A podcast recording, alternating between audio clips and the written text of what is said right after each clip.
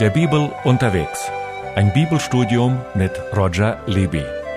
Ein Programm von Radio Segenswelle.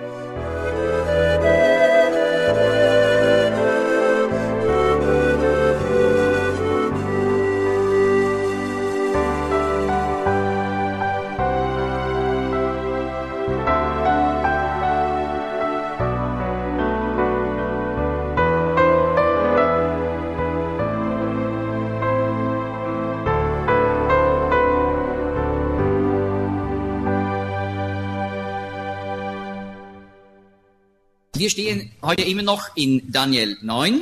Wir haben die 69 Jahrwochen letztes Mal noch einmal genauer angeschaut. Es ist wichtig, dass man nicht nur kennt, was sich erfüllt hat, sondern auch das, was noch zukünftig ist in diesen Versen. Und diese Verse sind besonders schwierig und darum brauchen wir da ein bisschen mehr Zeit.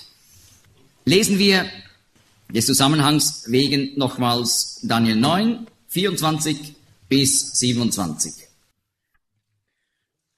70 Wochen sind über dein Volk und über deine heilige Stadt bestimmt, um die Übertretung zum Abschluss zu bringen und den Sünden ein Ende zu machen, um die Ungerechtigkeit zu sühnen und eine ewige Gerechtigkeit einzuführen, um Gesicht und Propheten zu versiegeln und ein Allerheiligstes zu salben.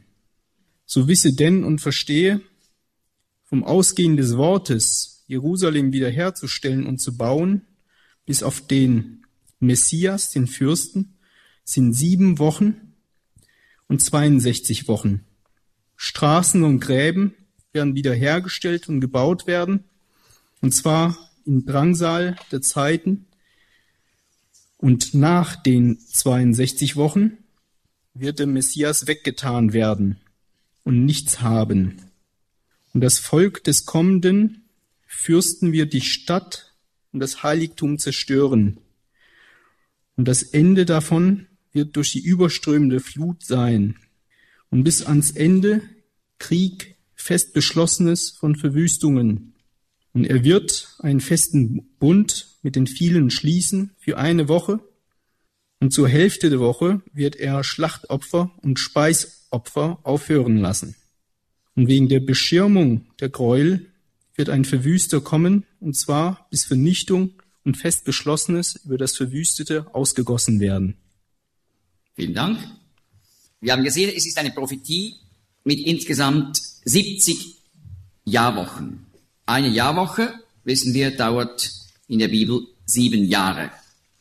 Es geht also nicht um Wochen von Tagen, sondern um Wochen von Jahren.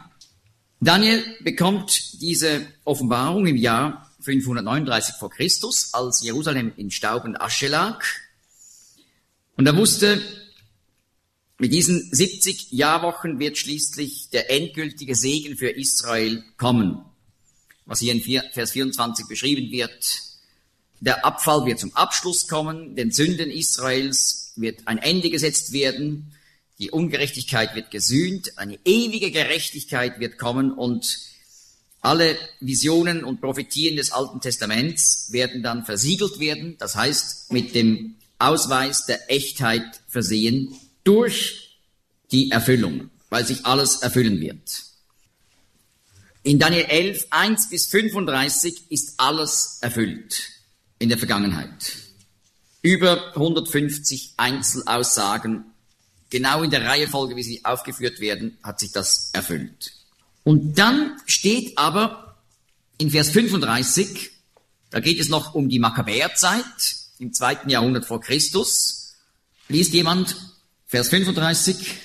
Und einige von den Verständigen werden fallen, damit viele bewährt, rein und lauter werden für die Zeit des Endes. Denn es geht ja um eine befristete Zeit. Jawohl. Also die Zeit der Makkabäer war noch nicht die Endzeit. Aber hier wird jetzt quasi die Linie kurz zusammengefasst. Das entwickelt sich dann weiter bis zur Zeit des Endes. Denn es verzieht sich noch bis zur bestimmten Zeit. Und wenn man weiterliest, Vers 36, davon ist noch kein einziges Wort erfüllt worden. Also alles bis 35. Aber ab Vers 36 nicht mehr. Und was jetzt kommt in Vers 36, das ist eine Beschreibung des Antichristen, der in der Endzeit Israel verführen wird als falscher Messias. Können wir das gleich mal lesen? Vers 36. Und der König wird tun, was er will, und wird sich überheben und groß tun gegen alles, was Gott ist. Und gegen den Gott aller Götter wird er ungeheuerliches reden. Und es wird ihm gelingen, bis sich der Zorn ausgewirkt hat. Denn es muss geschehen, was beschlossen ist. Auch die Götter seiner Väter wird er nicht achten. Er wird weder den Lieblingsgott der Frauen noch einen anderen Gott achten. Denn er wird sich über alles erheben.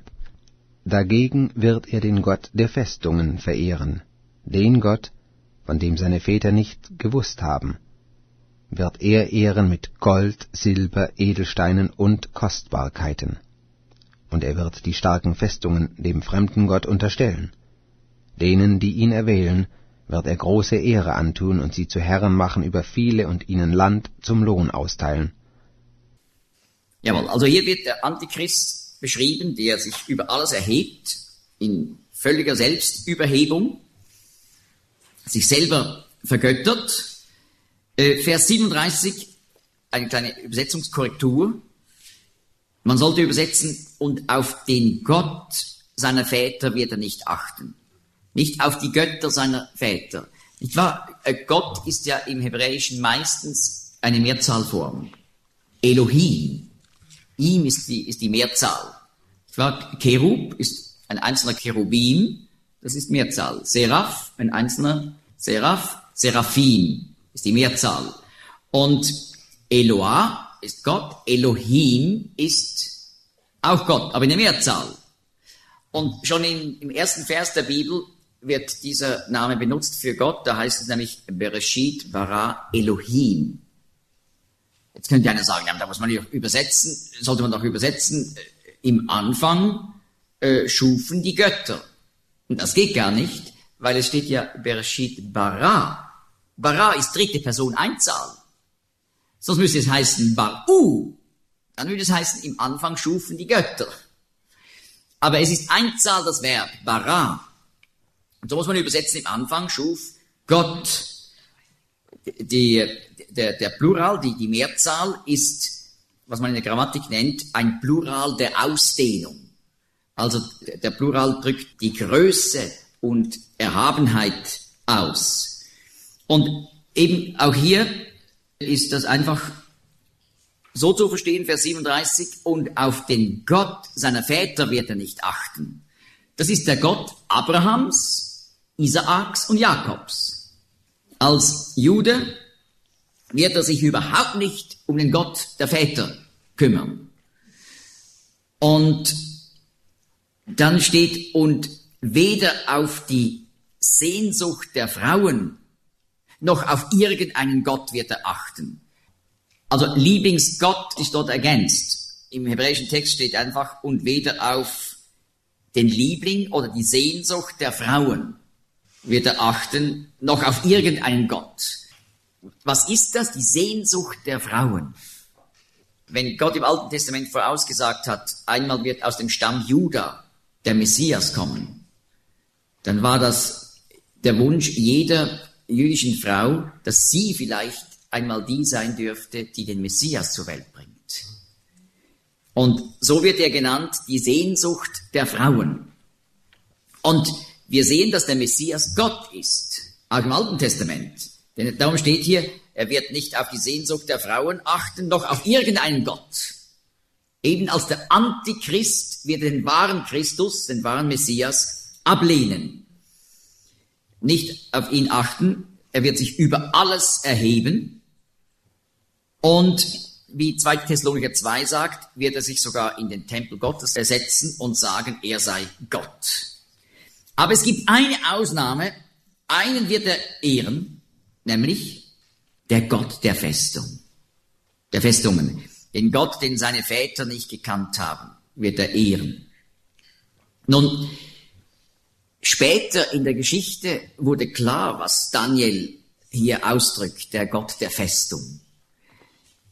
Die Römer nannten Jupiter wegen seiner Festung in wegen des Kapitols in Rom, Jupiter Capitolinus.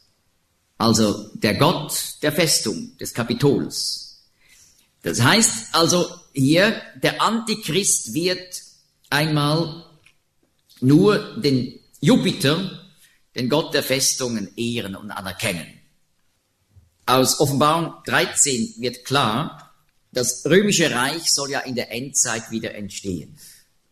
Und der kommende Diktator über das wiedererstandene römische Reich, der wird sich selber vergöttern.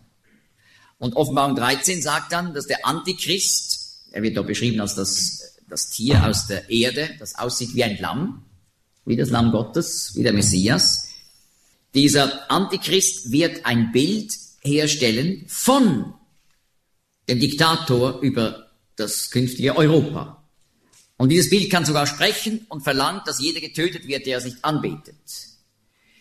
Und so wird also aus dem römischen Reich, das ja in der Geschichte untergegangen ist, 476 ging das Weströmische Reich unter, das Oströmische Reich konnte sich halten bis 1453, als die Türken es erstürmten. Aber damit war mit dem Römischen Reich nicht ein Ende gekommen, denn lange zuvor, um 800, hatte ja Karl der Große den Westen als römisches Reich wieder hergestellt. Das Heilig Römische Reich, das später genannt wurde, das Heilig Römische Reich deutscher Nation. Warum übrigens deutsche Nation? Es waren ja viele andere Nationen auch dabei. Der Papst von Rom setzte immer deutsche Kaiser über das Römische Reich ein. Und das erstreckte sich dann noch bis 1806, als Franz Josef freiwillig oder selbstständig die Krone des Heiligen Römischen Reiches ablegte. Napoleon hatte allerdings sich selber schon gekrönt 1804 und wollte Europa nochmals als römisches Reich vereinen, darum seine Kriege bis nach Russland. Aber dann kam die Völkerschlacht von Leipzig, sein Schicksal war besiegelt. Im nächsten Jahr, 1814, wurde er vom Parlament in Frankreich abgesetzt. Und dann gab es kein römisches Reich mehr. Es kam die Zeit des Nationalismus und der inneren Zersplitterung Europas, die einen Höhepunkt erreichte im Ersten Weltkrieg mit 17 Millionen Toten. Aber dieser Krieg war nie wirklich zu Ende. Und darum war der Zweite Weltkrieg eigentlich die Fortsetzung des Ersten Weltkrieges mit 50 bis 70 Millionen Toten. Und dann war alles am Boden zerschlagen. Und Winston Churchill, der 1946 nach Zürich kam, hielt dann die Rede, lasst Europa aufstehen. Wir müssen eine Art Vereinte Staaten von Europa schaffen. Und so kam es dann 1957 zu, zu den römischen Verträgen. Als die ersten sechs Nationen, die später zur EU gehören sollten, zusammenrückten. Und über diese ganze Ent Entwicklung, über die europäische Wirtschaftsgemeinschaft, europäische Gemeinschaft, kam es zur EU mit heute 27 Nationen und da sehen wir das Römische Reich, das sich wieder auf europäischem Boden so vereinigt. Aber was noch nicht da ist, dieser kommende Diktator, dieser starke Mann, der dem Chaos in Europa ein Ende setzen wird. Und immer mehr Leute denken, das, das schafft man gar nicht mit Europa. Das ist, das ist so ein Debakel. Da braucht es einen starken Mann, der das tut. Ich hatte einen Biologielehrer vor über 30 Jahren und der hatte damals schon, schon gesagt, was wir brauchen, ist ein starker Mann. Das Entsetzen unter den Schülern. Wie kann der sowas sagen? Aber der, der hat das, der hat das schon, schon früher gerochen, dass, dass Europa eben eine, eine straffe, äh, straffe Führung äh, bräuchte, damit es eben funktioniert. Aber der wird sich selber vergotten. So wie früher die römischen Kaiser. Das ist dieser Gott der Festung, der also mit dem Antichristen, der Staatsführer sein wird in Israel, so verbündet sein wird. Und damit haben wir schon die Antwort, wer ist eigentlich dieser kommende Fürst. Und zwar, wir haben gesehen, das Volk des kommenden Fürsten wird die Stadt und das Heiligtum zerstören. Dieser kommende Fürst, das ist eben dieser kommende Diktator über Europa. Und jetzt ist es ganz interessant weiterzulesen in Daniel 11. Jetzt haben wir den Antichristen kurz beschrieben, gefunden in 36 bis 39. Liest jemand Vers 40 dazu? Und zur Zeit des Endes wird sich der König des Südens mit ihm messen. Und der König des Nordens wird mit Wagen, Reitern und vielen Schiffen gegen ihn anstürmen. Jawohl.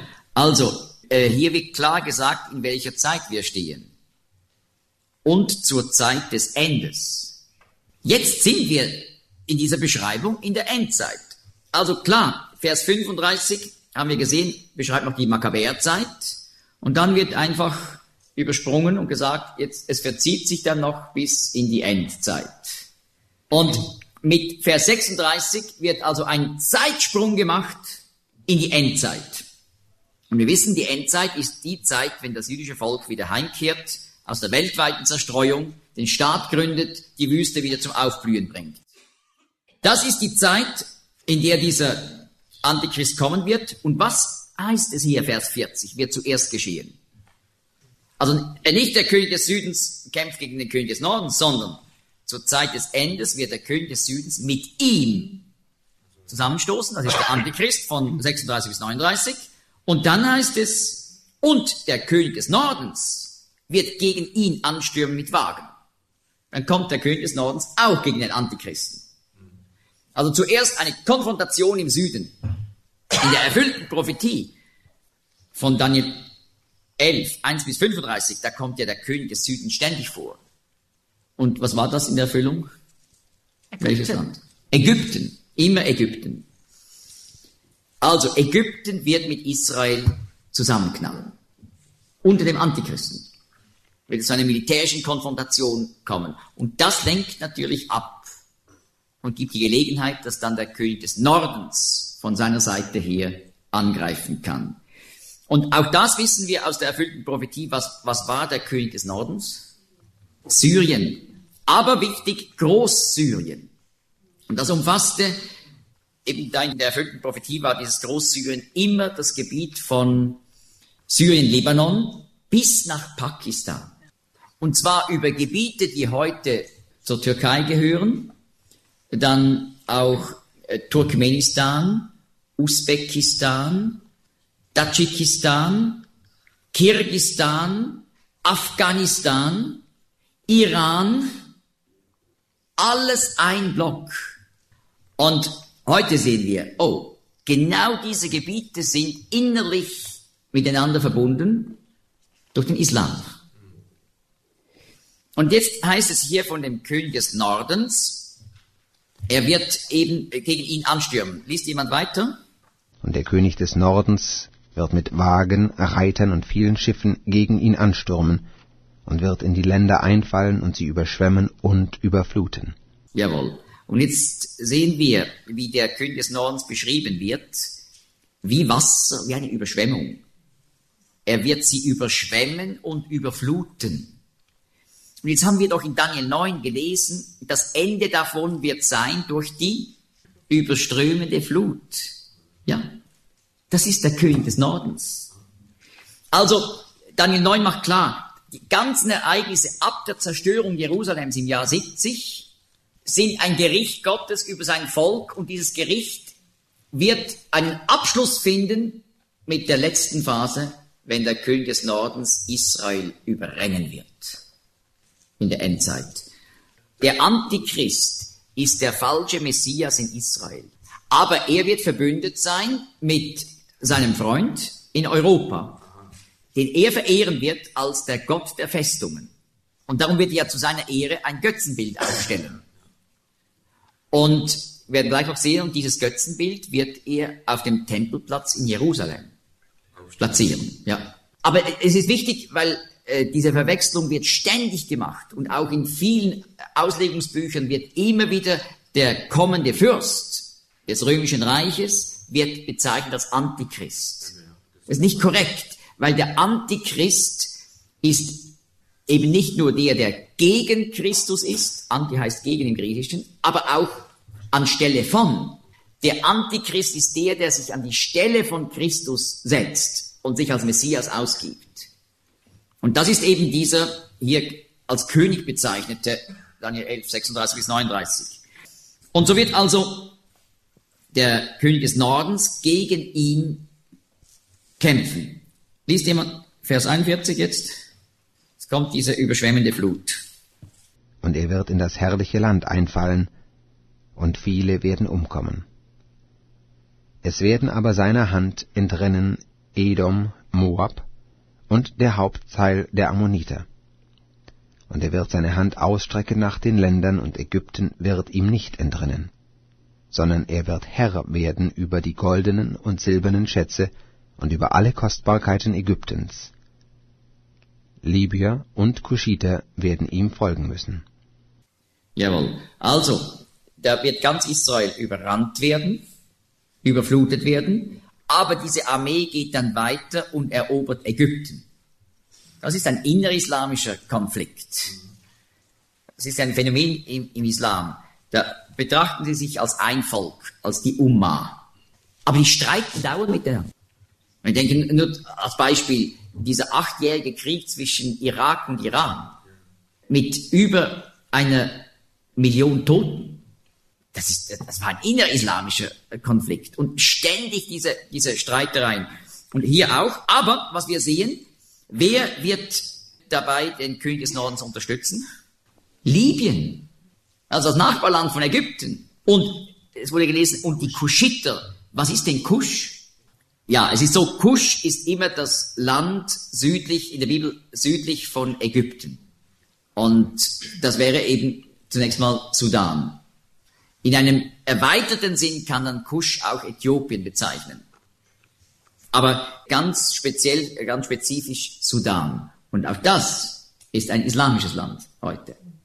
Libyen und Sudan werden also diese ganze Koalition von Libanon, Syrien bis nach Pakistan unterstützen.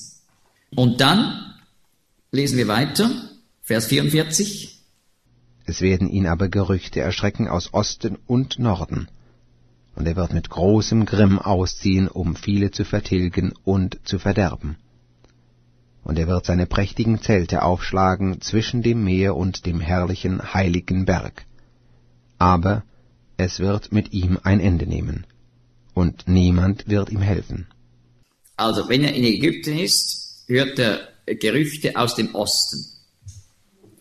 In Offenbarung 16 heißt es, dass in dieser Zeit dann die Könige von Sonnenaufgang mit ihren Armeen aufbrechen werden und in diese Ereignisse einzugreifen. Er also von diesen Aufbrüchen aus, aus dem Osten, von jenseits des Euphrats heißt es.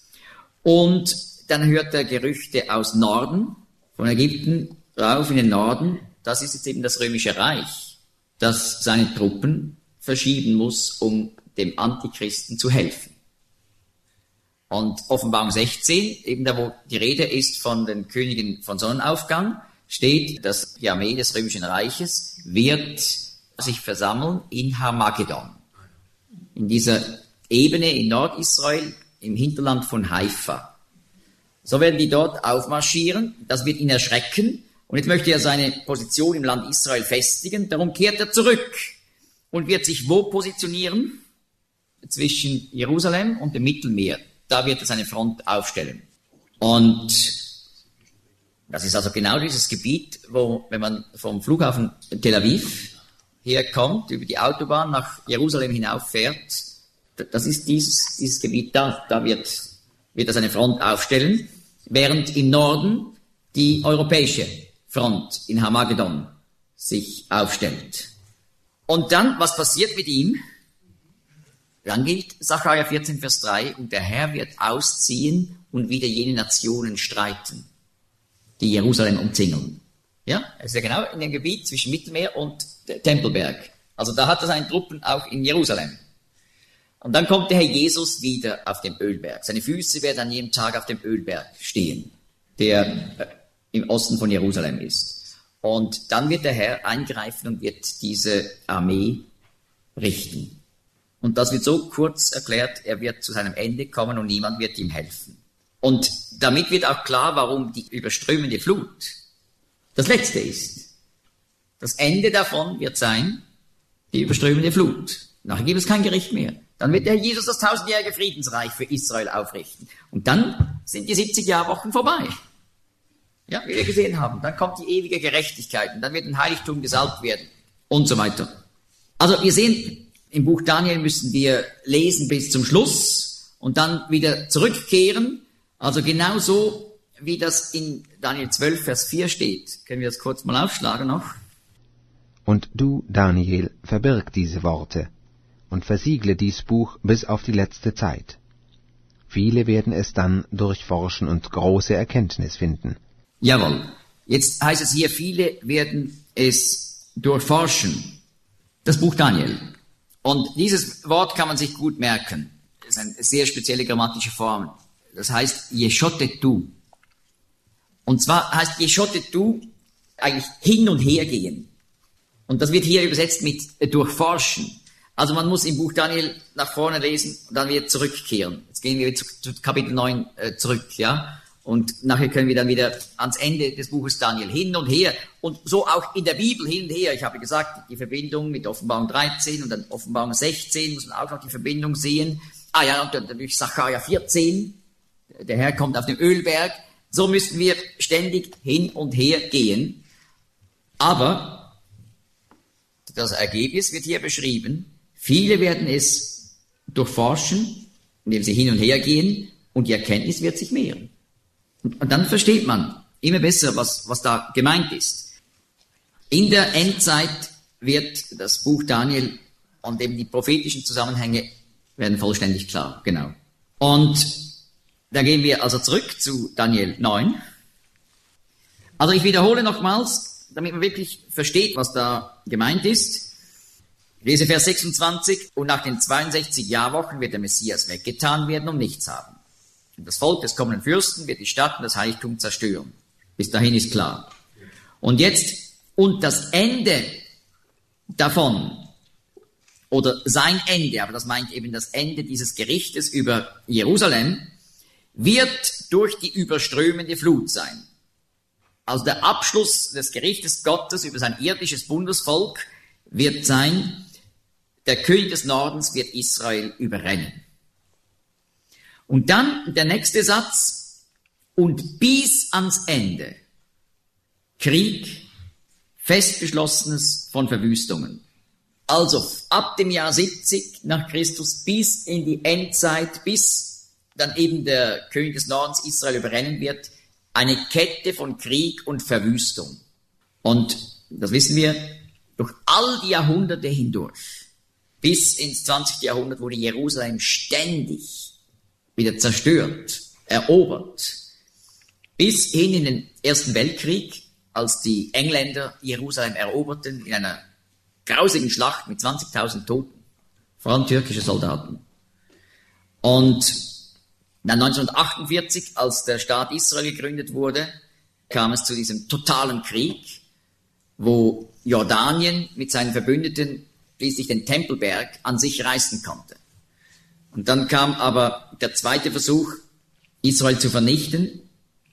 Und im Sechstagekrieg hat dann Israel den Tempelberg zurückerobert. Und so sehen wir eine Kette durch all die Jahrhunderte hindurch bis in unsere Zeit. Und das wird noch weitergehen, eben das mit Syrien, mit diesem Angriff Syriens und seiner Verbündeten, das ist noch zukünftig. Und das wird verheerend sein, wird aber erst kommen, wenn die Masse in Israel den Antichristen akzeptiert. Jetzt in den vergangenen Jahrzehnten hat Gott Israel jedes Mal in den Existenzkriegen bewahrt. Auf phänomenale Art und Weise. Wir denken Sechstagekrieg. Nach sechs Tagen war Ruhe an allen Fronten. Unglaublich. Aber wenn die Masse den Antichristen annehmen wird, dann nimmt Gott seine schützende Hand und lässt diese überströmende Flut kommen. Und jetzt Vers 27. Er wird aber vielen den Bund schwer machen eine Woche lang. Und in der Mitte der Woche wird er Schlachtopfer und Speisopfer abschaffen. Und im Heiligtum wird stehen ein Gräuelbild, das Verwüstung anrichtet, bis das Verderben das beschlossen ist, sich über die Verwüstung ergießen wird. Jawohl. Jetzt wird plötzlich eine Person eingeführt ohne Namen. Und er wird einen festen Bund mit den vielen schließen für eine Jahrwoche. Wer ist dieser Er? Ja, der kommende Fürst. Das ist die letzte Person im Text, nicht wahr? Wir hatten Vers 26b und das Volk des kommenden Fürsten wird die Stadt und das Heiligtum zerstören. Also dieser kommende Fürst, er wird einen festen Bund mit den vielen schließen. Für eine Jahrwoche. Im Klartext heißt das, der kommende Diktator des neuen Europas wird mit Israel unter dem Antichristen einen Bund abschließen. Für sieben Jahre. Der Ausdruck die vielen ist ein Ausdruck, der im, im Buch Daniel später in Kapitel 11 und 12 immer wieder kommt und er bezeichnet immer die Masse des jüdischen Volkes. Also, da wird ein Bund geschlossen werden mit Israel, das ist ein Sicherheitsbündnis wegen der Gefahr des Königs des Nordens.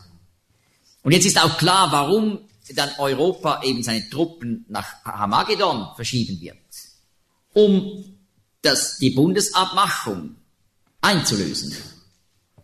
Es ist nämlich so, in Jesaja 28, 29 wird auch beschrieben wie der König des Nordens. Dort wird der Assur, Assyrien genannt. Assyrien war eben in der Antike ein Reich, das genau auch große Teile des Nahen Ostens zusammengehalten hat. Eben Syrien, Libanon, Türkei, Irak und so weiter. Und darum wird der König des Nordens in Jesaja Assyrien genannt. Jetzt schlagen wir auf Jesaja 28, Vers 14. So höret nun des Herrn Wort, ihr Spötter, die ihr herrschet über dies Volk, das in Jerusalem ist. Jawohl, also hier wird die herrschende Klasse, die Klasse Politik in Jerusalem angesprochen. Weiter. Ihr sprecht, wir haben mit dem Tod einen Bund geschlossen und mit dem Totenreich einen Vertrag gemacht. Wenn die brausende Flut daherfährt, wird sie uns nicht treffen denn wir haben Lüge zu unserer Zuflucht und Trug zu unserem Schutz gemacht. Jawohl. Also, Sie sagen, keine Angst, wir haben ein Sicherheitsbündnis. Mit dem Tod ein Vertrag mit dem Sheol. Was bedeutet Sheol? Das Totenreich, ja? Jetzt wird also der Herrscher des römischen Reiches wird hier genannt der Tod. Und sein Reich, das Totenreich das hat einen ganz besonderen Grund. In Offenbarung 17, lassen wir das offen, wird ja das römische Reich so beschrieben. 17, Vers 8. Etwa das römische Reich wurde ja schon im Buch Daniel beschrieben als ein Tier mit zehn Hörnern. Und genau dieses Tier mit den zehn Hörnern sah Johannes auch in der Vision. Offenbarung 13, Vers 1. Und jetzt wird ihm hier erklärt, Offenbarung 17, Vers 8, bezüglich dieses Tieres. Wer liest? Das Tier, das du gesehen hast, ist gewesen und ist nicht und wird wieder emporsteigen aus dem Abgrund und wird fahren in die Verdammnis. Und es werden sich verwundern, die auf Erden wohnen, deren Name nicht geschrieben steht von Anfang der Welt in dem Buch des Lebens, wenn sie sehen das Tier, dass es gewesen ist und nicht ist und wieder sein wird. Ja, jetzt wird hier gesagt, das Tier war, ist nicht, wird aus dem Abgrund heraufsteigen. Also drei Phasen entsprechen den drei Zeiten Vergangenheit, Gegenwart, Zukunft. Das Tier war, wir haben gesehen, das römische Reich war bis 1814 mit dem napoleonischen Reich, ja. Und dann gab es kein römisches Reich mehr. Wie ich erklärt habe, die Zeit des Nationalismus und der inneren Zerspaltung Europas. Und das entspricht hier dieser Phase, ist nicht. Und drittens wird aus dem Abgrund heraufsteigen und ins Verderben gehen. Abgrund hier auf Griechisch lautet Abyssos. Und Abyssos ist in Römer 10 das Wort für das Totenreich. Und das Interessante ist, das neue Europa als wiedervereinigtes römisches Reich ist ausgerechnet aus der Asche des Zweiten Weltkrieges hervorgekommen. Also des schlimmsten Krieges der ganzen Menschheitsgeschichte mit 50 bis 70 Millionen Toten. Und jetzt versteht man, warum das eben in Jesaja beschrieben wird als das Totenreich, der Sheol, und sein Führer, das ist der Tod. Aber diese Spötter der Klasspolitik in, in Jerusalem, die sagen, wir haben einen Bund mit dem Tod geschlossen und einen Vertrag mit dem Sheol, mit dem Totenreich gemacht. Wenn die überflutende Geisel hindurchfährt, wird sie an uns nicht kommen. Wer ist die überflutende Geißel? Das ist der König des Nordens. Also sehen wir auch die direkte Verknüpfung mit Daniel 9 und Daniel 11. Also sie denken, Europa wird uns schützen. Und das ist so töricht. Das jüdische Volk hat gelernt, musste eigentlich lernen durch all die Jahrhunderte hindurch, man kann auf niemanden vertrauen. Ist auf keinen Verlass. Und auch in dieser schwierigen Zeit des Zweiten Weltkrieges Wer, wer half? Da war auch die Schweiz, die Grenzen schloss und sagte, das Boot ist voll. Das ist schrecklich. Und viele Juden wollten nach Amerika gehen und dann haben wir das auch schließlich kontingentiert. Und nach England und Englands Türen auch verschlossen. Also wirklich schrecklich. Die ganze Welt hat völlig versagt. Man kann auf niemanden vertrauen. Das hat man immer wieder erlebt und darum muss man sagen, auch wenn heute ständig in der Politik von der Welt Druck gemacht wird auf Israel, was, was sollen die auf die hören? Wenn es drauf und dran kommt, werden die sowieso nie helfen. Und wir sehen, und trotzdem, die werden schließlich denken, Europa hilft. Wir haben einen Bund gemacht mit dem Tod. Die überflutende Geisel wird nicht an uns herankommen. Aber sie sagen klar, denn wir haben die Lüge zu unserer Zuflucht gemacht und in Falschheit uns geborgen. Und wie antwortet Gott da in Vers 16, Jesaja 28, Vers 16? Das ist so schön, so eindrücklich. Darum spricht Gott der Herr. Siehe, ich lege in Zion einen Grundstein, einen bewährten Stein, einen kostbaren Eckstein, der fest gegründet ist. Wer glaubt, der flieht nicht. Ja, bis dahin. Das haben schon die alten Rabbiner gewusst. Wer ist dieser Eckstein in Zion, auf den man vertrauen muss? Das ist der Messias. Ja. Übrigens, dieser Stein in Zion wird genannt Eckstein und gleichzeitig wird er auch genannt Grundfeste. Ja? Einen kostbaren Eckstein, wörtlich von festester Gründung. Normalerweise ist ja der Eckstein der erste Stein, den man aufs Fundament auflegte, aus Fels im Altertum. Aber beim Tempelberg ist ja bekanntlich so, dass dieser große Felsen heute in der Oma-Moschee, äh, dass der die Funktion hatte als Eckstein, denn der Tempel wurde ausgerichtet nach seiner natürlichen Kante im Westen und im Norden. Und die Südmauer des Allerheiligsten hatte Salomo direkt auf diesen Felsen gebaut. Und so hatte dieser Felsen eine Doppelfunktion. Eben Eckstein, durch seine Position hatte die Mauerrichtungen festgelegt und gleichzeitig auch Fundament. Und hier wird der Messias eben verglichen mit diesem Eck- und Fundamentstein des Tempels. Wer auf ihn vertraut, wird nicht ängstlich eilen. Also Gott sagt hier dem jüdischen Volk, was vertraut ihr auf Europa? Ihr müsstet auf den Messias vertrauen, auf den Herrn Jesus. Wenn ihr auf ihn eure Hoffnung setzen würdet, er ist der Friedensfürst, haben wir gesehen, Jesaja 9, Vers 6, dann könnte euch geholfen werden. Aber das ist das Falsche.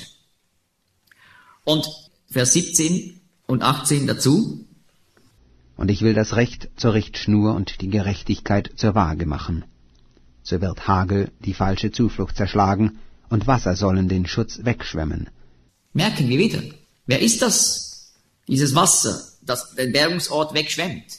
Der König des Nordens. Weiter, Vers 18. Dass hinfalle euer Bund mit dem Tode und euer Vertrag mit dem Totenreich nicht bestehen bleibe. Wenn die Flut daherfährt, wird sie euch zermalmen. So oft sie daherfährt, wird sie euch erfassen. Denn morgen für morgen wird sie kommen, des Tags und des Nachts. Da wird man nur mit Entsetzen Offenbarung deuten.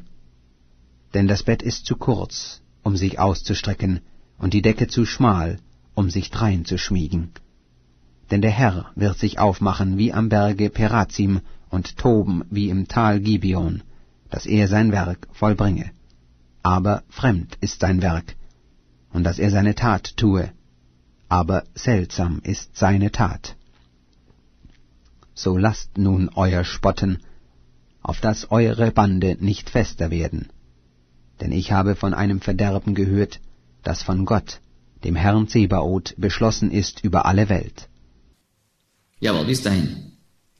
Also, der, der König des Nordens wird Israel völlig überfluten. Es wird schrecklich sein. Nur noch Angst und Schrecken in Israel. Aber dann wird der Herr sich aufmachen. Und so wird der Herr Jesus dann wiederkommen und schließlich auf dem Ölberg stehen und Israel befreien. Aber wir haben auch hier diesen Ausdruck festbeschlossenes, Vernichtung und festbeschlossenes. Und genau das hatten wir doch in Daniel 9. Da haben wir gelesen, im Schluss von Vers 27, Daniel 9, Vers 27, und wegen der Beschirmung der Gräuel wird ein Verwüster kommen, der König des Nordens, und zwar bis Vernichtung und Festbeschlossenes über das Verwüstete ausgegossen werden. Also merken wir sogar in, in der Wortwahl haben wir eine ganz direkte Verbindung zu Jesaja 28.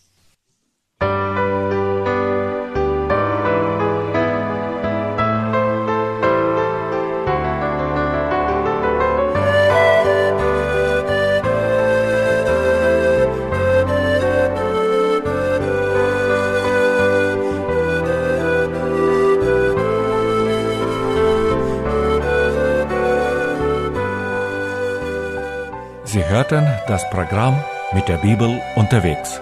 Ein Bibelstudium mit Roger Libby. Ein Programm von Radio Segenswelle.